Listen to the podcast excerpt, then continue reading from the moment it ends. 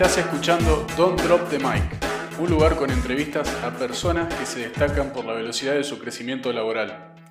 Hace varios años empecé el hábito de hablar con compañeros de trabajo para aprender de sus mejores trucos y anécdotas y usarlos en mi crecimiento profesional. Desde ese momento me parecía que esos consejos valiosos merecían ser publicados. Este podcast es un intento de hacerlo. Sergio, y ahí, cuando hablamos recién de dar el salto al líder, ¿qué habilidades o, qué cosas no puede dejar de tener un líder, según tu opinión? Ya que viste que hay como estilos de liderazgo y. Sí, eh, a ver, empatía, que es ponerse en los pies del otro. Creo que humildad, para, eh, eh, como te decía antes, poder escuchar y tener una escucha activa real, en donde vos puedas sentir que el otro puede estar sabiendo más que vos y te puede estar contando algo que vos o no sepas o, sepas menos. Buena leche, o sea, buenas intenciones para con tu equipo y demás, o sea, que, que, si hay una... hay ganas legítimas eh, de, lograr buenos objetivos, de, que tus colaboradores crezcan y demás, eh, la, cosa, la cosa fluye y que eso pase. O sea, si, eso no te va a pasar, o sea, si vos no querés lo mejor para tu equipo o, y demás, o sea, no, no vas a poder armar un buen equipo. Eh, y e ir de frente con las cosas, eh, ir siempre de frente, me parece. O, si hay cosas que vos no sabes, decir, mira, yo de esto no sé, tengo que aprender, tengo que, saber, por eso por ahí muchas veces me pueden ayudar ellos. Y, contrario a, pensar que, que, cuando uno dice que uno no sabe, eh, un colaborador puede pensar que uno es un inútil, o así, che, me lo pusieron como jefe y no sabe. Creo que no. Creo que en la mayoría de los casos la gente se predispone bien cuando uno dice que, que no sabe y que tiene que aprender yo te contaba de, de, bueno, Prisma, que, que es, el, es mi, compañía ahora. Eh, yo estoy ingresando y, tengo partes de mi rol donde no, no, eh, equipos de trabajo con los cuales no he trabajado nunca, o sea, no, disciplinas, si querés, con las cuales no he trabajado nunca. Y, y con algunos de ellos, cuando me he entrevistado y he charlado y demás, medio que arranco desde ahí, decir, che, mira, esto de manera directa yo nunca lo hice, eh, con lo cual acá lo primero que voy a estar es yo aprendiendo de ustedes, es, así y es real, Entonces, dejar eso en blanco y claro hace que, está bueno. En general es bien recibido. Eh, así que eso, empatía, humildad, ir de frente y, y, con la verdad decir las cosas. Eh, buena leche, querer lo mejor. Después el resto se adquiere, me parece. Se va, se va con, con, el día a día de trabajo se va sumando, se va mejorando, eh, va sabiendo más del, del rol o, de, o, del negocio o de la tecnología o de lo que sea, pero como, como actitudes con, con C creo que este, esa, esas primero, ¿no? Y déjame pensar si se me ocurre alguna más, pero... Eh, creo que con esas puedes, puedes arrancar tranquilamente. Sí. Hasta, mira, no te mencioné incluso, mira, ser idóneo. Hasta eso te diría, la idoneidad, claro que obviamente en cierto punto tenés que tenerla porque por algo estás ahí, ¿no? O sea, eh, como, como, en este caso que yo te el ejemplo que te daba mío. Yo no sé de justo de ese de esa disciplina, pero bueno, no sé, yo tengo un montón de otras eh, de otras cosas más que tengo que atender, sobre las cuales sí tengo, digamos, este, conocimiento y bueno, de ahí un poco mi expertise va, un poco por ahí, bueno, pero no necesariamente de todo. Eh, entonces, algo de, por supuesto que de idoneidad tenés que tener claramente, o sea, por algo estás ahí. Eh, pero pero no tiene que ser algo como de demostrar, o sea, es versus, no tenés que ser el mejor de todos, no tenés que ser el como el, el que tiene que saber más de todo para que vos seas el, el, jefe, digamos, ¿no? Y ya no me gusta más decir jefe, by the way. Este, eh, creo que liderar es, es, es un rol bastante más completo en donde vos metes a las personas dentro de la ecuación eh, y, en un modo más ampliado, si querés también, vos podés decir, ok, y también me preocupa este, el producto que estoy haciendo, el impacto al usuario final y, cómo le va a mi compañía.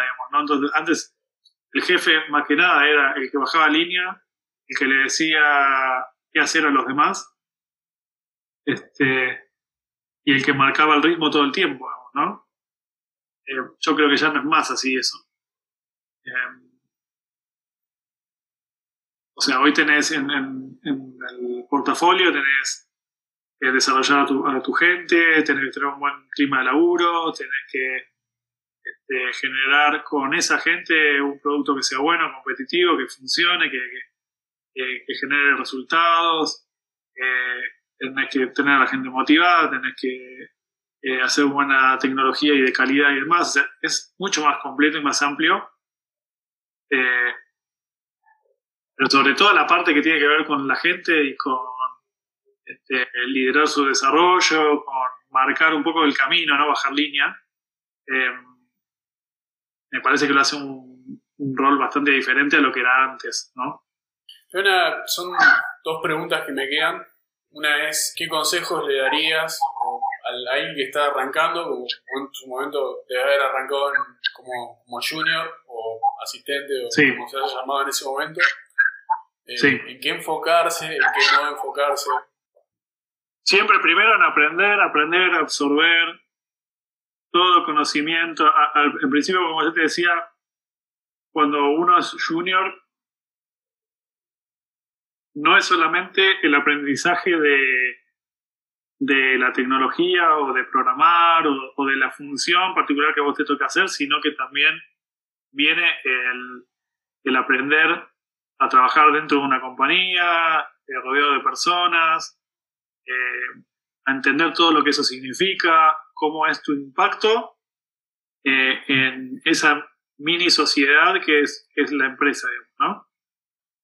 Entonces ahí hay, hay, muchas cosas que sumar, no es solamente el aprendizaje técnico, digamos, ¿no? Sino de, de, cómo te tenés que mover socialmente dentro de la empresa eh, y todo lo que está pasando, porque hay relaciones de la gente, están pasando muchas cosas cuando vos estás trabajando esas ocho horas durante el día, digamos, ahí, ¿no?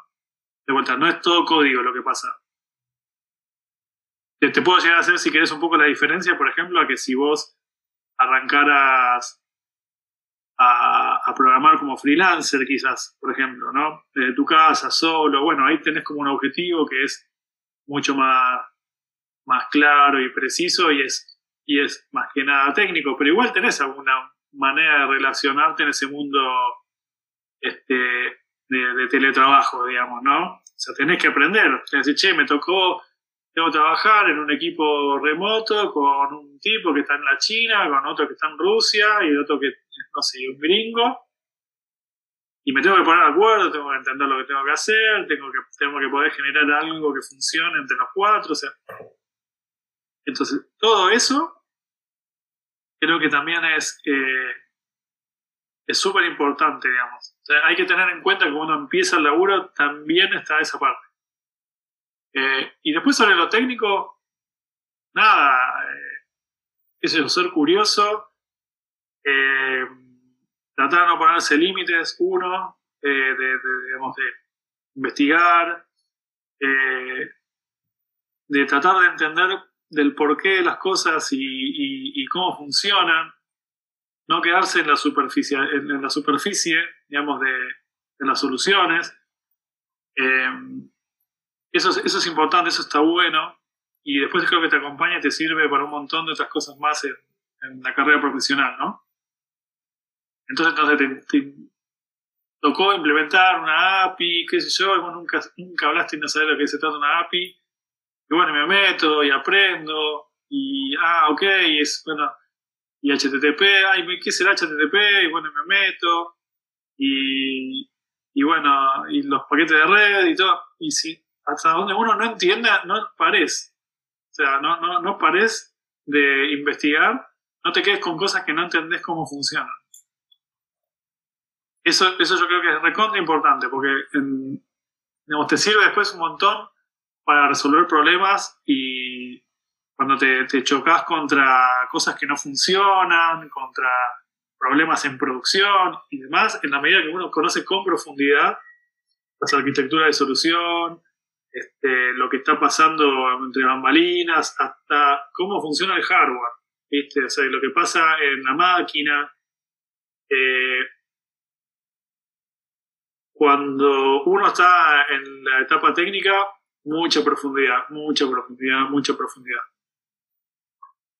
Y, en mi caso, yo diría, disfrútenlo porque después esa etapa, este, para mí es hermosa, es divina, está llena de, anécdotas, de cosas que te pasan, de, aprender a pelear, a, que uno, la frase pelearse con la tecnología es real y sucede y muchas veces tenés que estar horas y horas y horas dando vueltas con, algo que no funciona.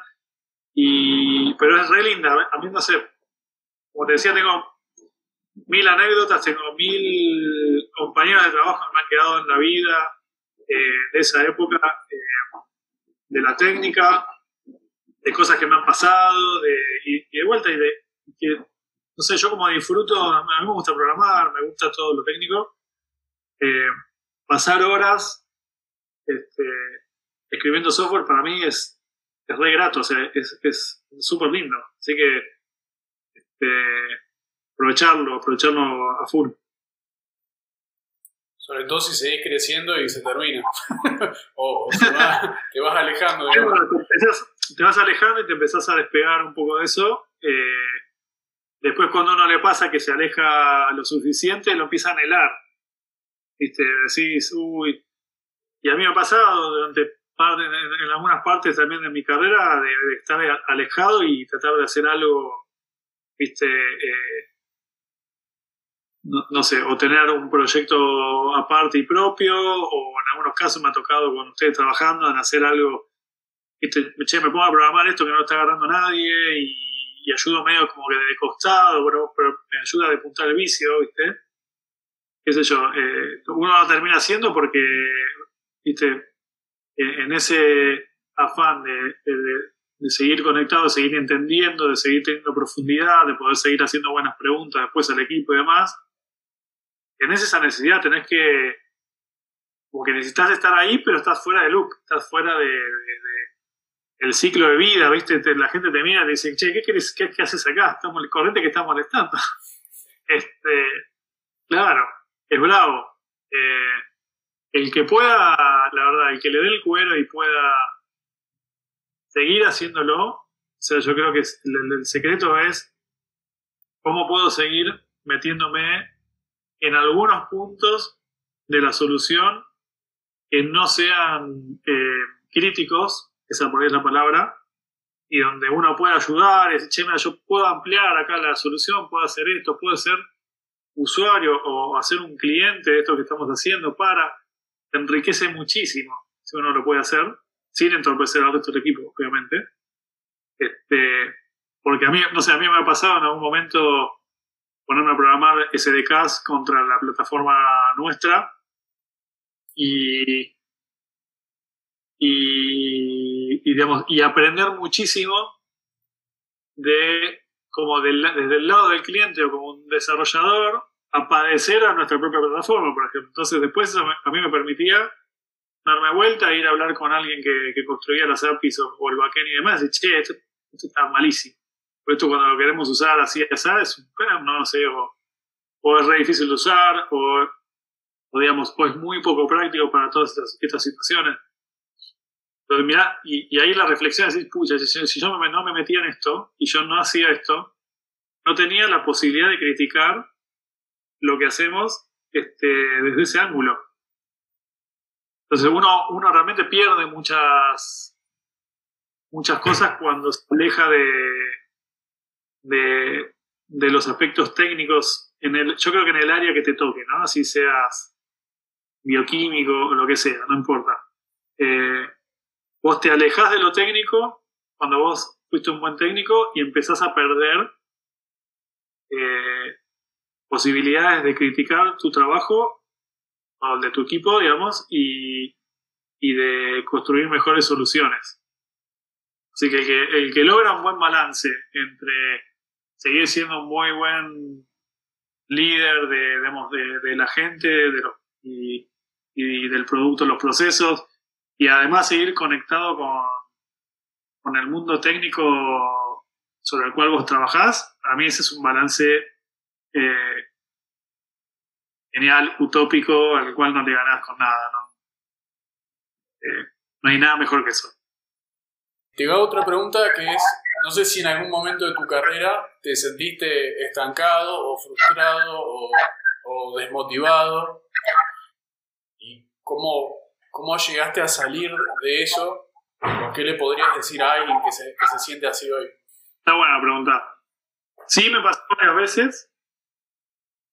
Y, y a ver, creo que te puedo, te puedo sacar varias conclusiones. Primero que hay que ser bastante, o sea, o, por lo menos a mí me gusta ser un poco frío con las, con, con el tema de las emociones y la de los cambios. O sea, de entender qué te está pasando. Porque en muchos casos, o sea, en, en muchos casos eso de, estancamiento o de, o, sí, de insatisfacción, si querés, o de sentir que uno está creciendo y demás, eh, el análisis de lo que está pasando puede tener mil aristas. En, algunos casos puede ser que sea culpa tuya y que tengas toda la cancha para hacerlo y uno no la esté tomando. En otros casos puede ser eh, digamos, que no tengas cancha. ¿Sí? Este, pero que la cancha no esté tan lejos. Eh, y la puedas pedir o te puedas mover dentro de la organización para que eso pase. Eh, y en otros casos puede ser que definitivamente no sea ese el lugar para vos y, y, digamos, y lo que vos necesites sea un cambio un poco más grande. Eh, yo creo que tuve de todas, tuve, y, y, esa reflexión que yo te decía creo que me dejó bastantes aprendizajes sobre todo en, muchas, en muchos casos donde la sensación natural era que tenía que tirar la toalla o hacer un cambio grande. Cuando me, me, sentaba a hacer una evaluación un poco más profunda de lo que me estaba pasando y demás, eh, en realidad me estaba rateando por otros lados. Y, e incluso con la posibilidad de decir, yo capaz que, mira, si encima de esta situación hago el cambio y en el lugar nuevo me va a seguir pasando lo mismo. Entonces, lo, primero que te diría sería, es, uno tiene que sentarse y tratar de hacer un análisis profundo de lo que le está pasando cuando uno se siente mal y cuando uno dice, estoy yendo a laburar el lunes, me está costando ir a laburar. Pero tiene que hacer un análisis. Eh, me ha pasado que en algunos casos, en algún cambio de laburo, hasta de, de, bajarlo escrito, de ponerme a, a, escribir, digamos, qué cosas, cuáles son mis puntos de dolor, por ejemplo, en mi lugar actual, qué me gusta, qué no me gusta, pero escribir qué me gusta también, o qué me sigue gustando. Pues muchas veces lo que te está odiando en ese momento y demás, te tapa todo el resto, ¿no? Es, todo negativo. Y cuando lo empezás a analizar, sí, bueno, en realidad, ojo, no, no es todo negativo. Entonces, hacer ese balance y decir, che, ¿qué, qué, me, está, qué, me genera? ¿Qué sí me deja? ¿Qué, ¿En qué cosas estoy conforme? ¿Estoy contento? ¿Y en qué otras cosas no? Y, empezar a entender ese no, ¿por qué?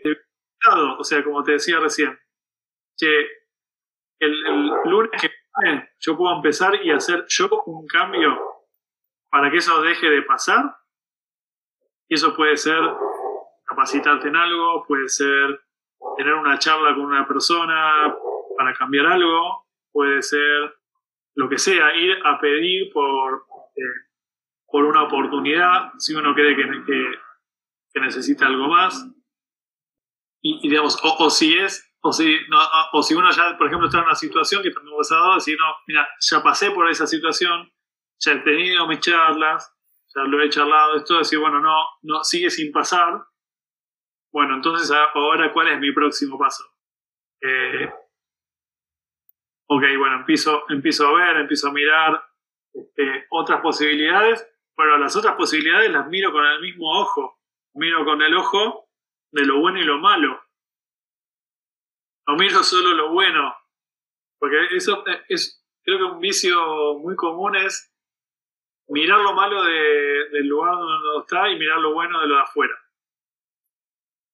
Es una trampa un poco complicada esa, porque después uno termina comprándose algo que quizás puede ser peor de, del, lugar donde uno, estaba, ¿no? Entonces, en la medida que iba teniendo otras posibilidades, las iba evaluando con, el, con ese mismo ojo. Cuando me hacía una planillita y me ponía sobre el, mismo listado de atributos o cosas importantes para mí, que podía ser, eh, yo, lo que, lo que opino o lo que me parece la compañía, lo que, no sé, lo que me permite crecer, mi relación con mi líder, eh, lo que me pasa con producto, lo que me pasa con tecnología ahí, lo que, no sé, varios, varios como rubros o varias, varias facetas, este, y hacer esa evaluación eh, y era súper interesante lo que me terminaba dando, porque este, e incluso hasta le, ponía puntajes, le ponía apreciación, un peso a las cosas y demás. Y después me terminaban dando algunos números donde, donde decía, uh, wow, qué loco que me dé esto, como que me, me cierra más esto que, que esto otro. ¿Y por qué? Y cuando hacía zoom, era, ah, porque yo le doy más valor o te voy a tirar, no sé, que seguro no era el caso, decir, no sé, a mi relación con mi jefe, por decir algo, y al resto de las cosas, entonces este laburo está fuerte en ese sentido y, no sé, y, esta otra posibilidad no lo está, y ahí me hace la diferencia del peso, por ejemplo. Y todas esas cosas lo que me hacían era reflexionar y después te fijas, che, y para mí efectivamente es más importante, por ejemplo, mi, relación con, con mi jefe o, o es más importante, no sé, por ejemplo, ser head en una mesa donde se toman las decisiones más importantes. Eh, y bueno, y no, yo creo que ese proceso me hizo, me hizo pensar un montón, me hizo eh, madurar un montón las ideas, pero sobre todo me dejó la, la moraleja en que la decisión es una competición que es compleja y que tiene muchas aristas y si uno se la manda a hacer eh, de manera eh, en caliente, si querés, este, y sin pensarlo mucho, o pensándolo de manera superficial, o mirando solamente lo malo de lo de ahora y lo bueno de lo que vendrá, es, es una mirada un poco corta y uno puede estar pifiándole, digamos. Eh, pero si querés, y, y ¿Y cuál es el factor motivante o cuáles fueron los disparadores en su momento, de cada uno de esos momentos? Era incomodidad desde el lunes a la mañana. ¿Viste? Estoy yendo a laburar contento este, y, y con expectativa de hacer un montón de cosas en la semana y motivado y demás. Sí, no, más o menos. Y cuando era más o menos sí, no, después de un tiempo, eh, nada, me empezaba a movilizar, digamos, y empecé a entender qué me estaba pasando, digamos, ¿no? Está, buena la respuesta, sobre todo por la parte de escribir, eh, se llega a una profundidad interesante cuando...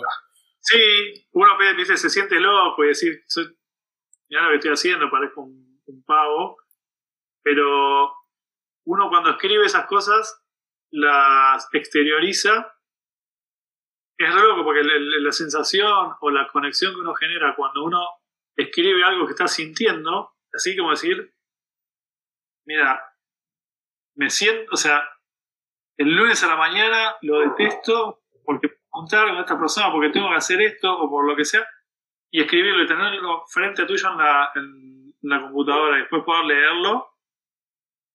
Y cuando vos lees eso con el resto de las bajadas, de lo bueno y de lo malo, te queda como un relato, una historia que, que, queda como mucho más concreta, creo que queda mucho mejor eh, explicada que si son un montón de sentimientos que van volando como fantasmas dentro de tu cabeza, ¿viste? Todos de, manera desordenada.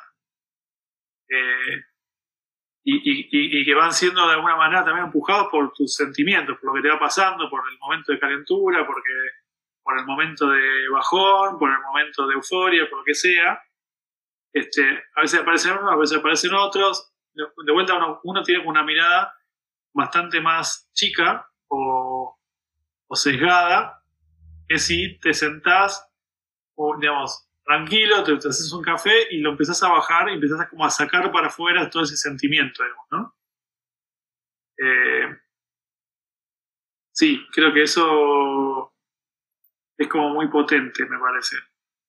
De vuelta, ¿y, y sabes dónde veo la potencia? Porque me sorprendió después en el resultado muchas cosas.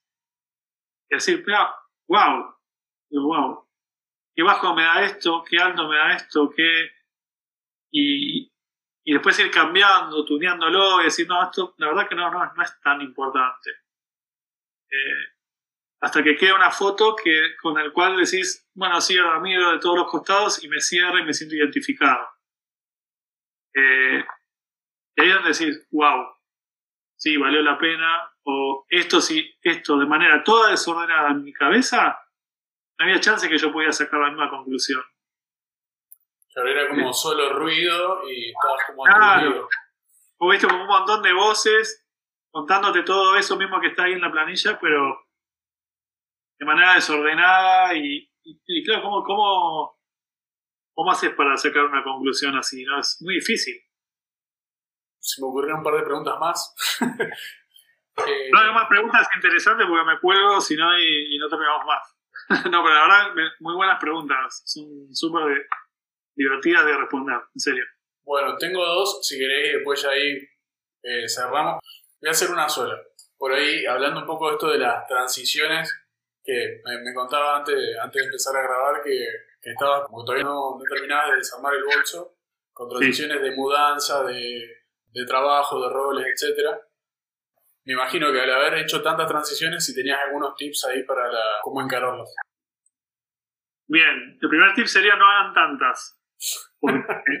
Sí, porque es eh, muy cansador, estresa, bueno, qué sé yo, después también hay gente que, viste, que disfruta, yo soy muy, muy de mi casa, a mí me gusta encima, yo lo sufro más porque a mí me gusta tener como mi lugar, mi, lugar donde yo me identifico con mis cosas, eh, para mí es como muy importante, yo no aprecio tantísimo, me gusta viajar, pero no soy tan fanático de, de viajar, por ejemplo, me gusta más mi casa, entonces yo, eh, el tema de las idas y vueltas como que lo sufro un poco más.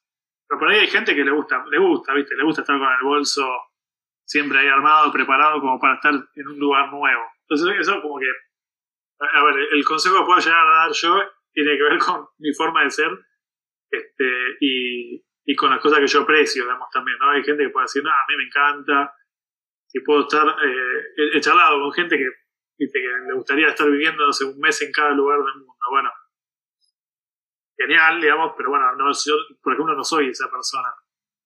Este. Eh, y después, no sé, quizás la, anécdota yo te puedo dar más, que creo que la, cuento bastante como ejemplo a mucha gente que quiere hacer cambios, que se quiere ir de su lugar de toda la vida a otro lado, a vivir, ¿viste? O a probar. Eh, algunas, algunas cosas que, me han quedado de, mi, de mi ida a San Luis en su momento, ¿no? Em, que creo que me, que me funcionaron. Eh, Creo que la primera, la que siempre cuento, es la de uno tiene que ir o hacer el cambio eh, cuando, cuando hace esto, ¿no? Cuando hace un cambio, por ejemplo, yo que me iba a vivir a San Luis por trabajo, no pensando en la vuelta, no pensando en vengo acá, me vengo, porque son dos años y me voy por este tiempo. Yo creo que lo que a uno le puede llegar a pasar cuando hace eso es, primero no termina de integrarse con el lugar, ¿no? Porque siempre está como con su cabeza y con su pensamiento en volver. Y no hay nada malo con respecto a eso, pero lo, yo creo que lo bueno sería que eso se dé de una manera natural, pero si fuiste lo suficientemente abierto y, pudiste aprovechar a, pleno el lugar donde estuviste. Porque si no, por ahí te, estuviste, te estás perdiendo de algo, ¿no? Eh, entonces, si vos te brindás, si vos te, eh, te sumás a, a la gente del lugar, a sus costumbres, a sus formas y demás, y, lo hace de una manera abierta, eh, creo que te da esa posibilidad después de, después de un tiempo, después de, haberlo disfrutado y padecido, a decir, sí, igual me quiero volver, igual me sigue gustando donde estaba antes, igual me sigue tirando eh, en otro lugar, eh, o no, o por ahí, como justamente le diste la posibilidad de, entrar a tu vida de manera abierta, eh, ese se, pasó a ser tu lugar y, ahí sos más feliz y lo terminaste aprovechando, ¿no? Entonces, como que la primera sería eso, es decir, a donde te toque aterrizar, abrite, olvídate de la vuelta. Total, la vuelta la tenés cuando vos quieras, o sea, te diste vuelta, te comes un pasaje y te volviste, o sea, entonces no, no hay que pensar tanto en eso, sino en, decir cómo, cómo me enriquece este lugar nuevo donde estoy, ¿no? Cómo, este, en vez de pensar también todo lo que dejé atrás o lo que no tengo, este, o si, uy, que la pizzería a la cual no voy a poder ir más y demás. Bueno, fíjate ahora que tienes tu lugar nuevo donde vos estás, qué, qué comidas hay, qué come la gente, qué le gusta, probalo, fíjate qué te pasa. Eh, eso me parece, no sé, yo creo que lo traté de hacer en San Luis cuando estuve. Eh, enseguida, yo me acuerdo, enseguida encontramos este, un grupito para jugar al fútbol, de, de, engancharme en las salidas con la gente, de, sea, traté de hacer abierto dentro de yo que soy bastante introvertido, eh, digamos, de, abrirme y, de, y dejarme enamorar un poco por el lugar, digamos, ¿no? Eh, creo que al menos traté de hacerlo. Eh, y nunca le traté de poner esa barrera o eso de, decir, bueno, no, no me quiero no me quiero enganchar tanto o no me, no me, no me interesa meterme tanto porque yo me quiero volver. Nada, me parece que uno, como te decía, se, se, puede estar llegando a perder muchas cosas y, hace eso. esa diría que es la reflexión que más me, me queda siempre. Porque después todo el resto funciona como alrededor de esa, de, esa mirada, digamos, ¿no? O sea, si vos sos abierto, si, si, si te querés integrar, si vos, vos, te, definís como que vos sos el de afuera, con lo, cual vos te tenés que adecuar al lugar nuevo. Eh, nada, después te aparecen los amigos, después te aparece eh, tu vida allá, te aparecen tus, recuerdos, este, tus lugares predilectos, qué sé yo. Eh, todo, es todo el rato como va apareciendo, pero que parte desde esa actitud, me parece, ¿no? Eh, es, como siempre, no, me acuerdo con quién de los chicos que se iba a vivir, no me acuerdo si era también a Holanda, Alemania, no sé dónde se iba. Yo decía, si vas, no, te vas a, vivir a Alemania, andá, comprate la remera de Alemania y, y, y, digamos, y aterrizar con la remera de Alemania, ¿viste? No sé, una cosa así. Y no te digo que teñite de rubio, pero, pero más o menos, o sea, creo que está bueno eso, es.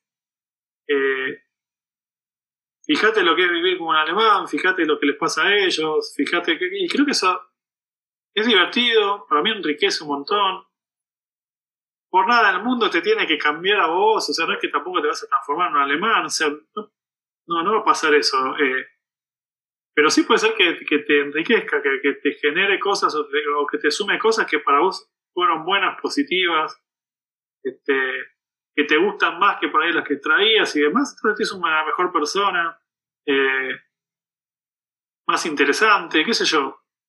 Eh, así que todos los que hacían ese cambio de vida, que se iban a trabajar a otro lado, les decía lo mismo. Este, ponete la, la camiseta del te vas a Brasil, no me acuerdo con quién era, si con alguno de los chicos también de, Mercado Pago o, no me acuerdo de, de, qué equipo era justamente. Te vas a vivir a Brasil, con, andate con la camiseta de Brasil, no vaya con la de Argentina. No vaya con la camiseta de Argentina. ponete la camiseta de Brasil y empezá a vivir como un brasilero. No tengas miedo a eso. No te va a cambiar, no, no, no, te va a cambiar el color de la piel, ni te va, no, no va a pasar nada. O sea, lo sumo, después de un tiempo vas a decir, mira, cuando me abrí completamente, este, me quise integrar, me pasaron todas estas cosas y la verdad que no me, me gustaron todas estas, porque lo más probable es que haya cosas que son positivas y que son buenas, siempre. No es todo malo. Entonces, este, si vos dejas pasar, sos abierto, vas a, identificar un montón de cosas buenas y copadas pero decirme, ah, pero todas estas, las negativas, la verdad me pesan o me pesan más que el resto y por eso sigo eligiendo, no sé, o me vuelvo o, no me dan tantas ganas de seguir viviendo acá o cambiaría de lugar para buscar otra cosa. Este, pero que esa conclusión la saques con una apertura, no habiendo entrado completamente cerrado y, y digamos que el cambio que te puedan llegar a aportar haya sido súper chiquitito. ¿no? O sea, porque la opinión termina siendo muy entre que sesgada y pequeñita, digamos, no sé. Entras con la, pregunta y la respuesta ya, ya tomada. con la visión, viste, y con el prejuicio que uno puede llegar a tener de acá, sé, 8.000 kilómetros de distancia que puede llegar a estar. Este, entonces, nada, dejate, dejate enriquecer un poco o sea, por, por los demás. Hay gente buena y hay gente copada eh, en todos los lugares del mundo y, hay lugares que son hermosos en todos los lugares del mundo. Este, entonces, no te pierdas de disfrutar nada de todo eso. Eh, después el momento de las elecciones y de volverse y de, y de decidir hacer otra cosa vendrá después y, y nadie, te, nadie te va a apuntar con un chumbo en la cabeza por, por nada de eso. O sea que si, si te gustó y te querés seguir quedando, genial. Y si no te gustó y te querés te querés volver, también está genial. Entonces, no pasa nada. Muchas gracias, Sergio. Tengo un montón de preguntas más, pero quedará para otra, otra, conversación.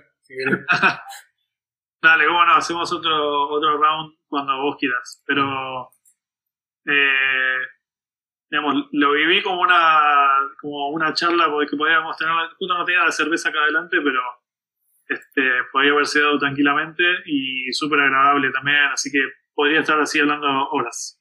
Bueno, muchísimas gracias. Un abrazo grande, David.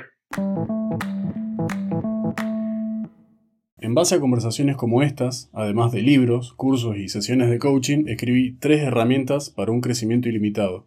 Ahí podés encontrar ideas, fundamentos, ejercicios para llevar tu carrera al siguiente nivel.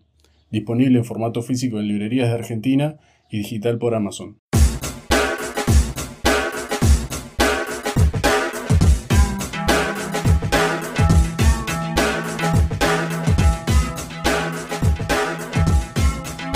Para enterarte de los próximos episodios, seguinos en la plataforma donde escuches los podcasts. Hasta la próxima.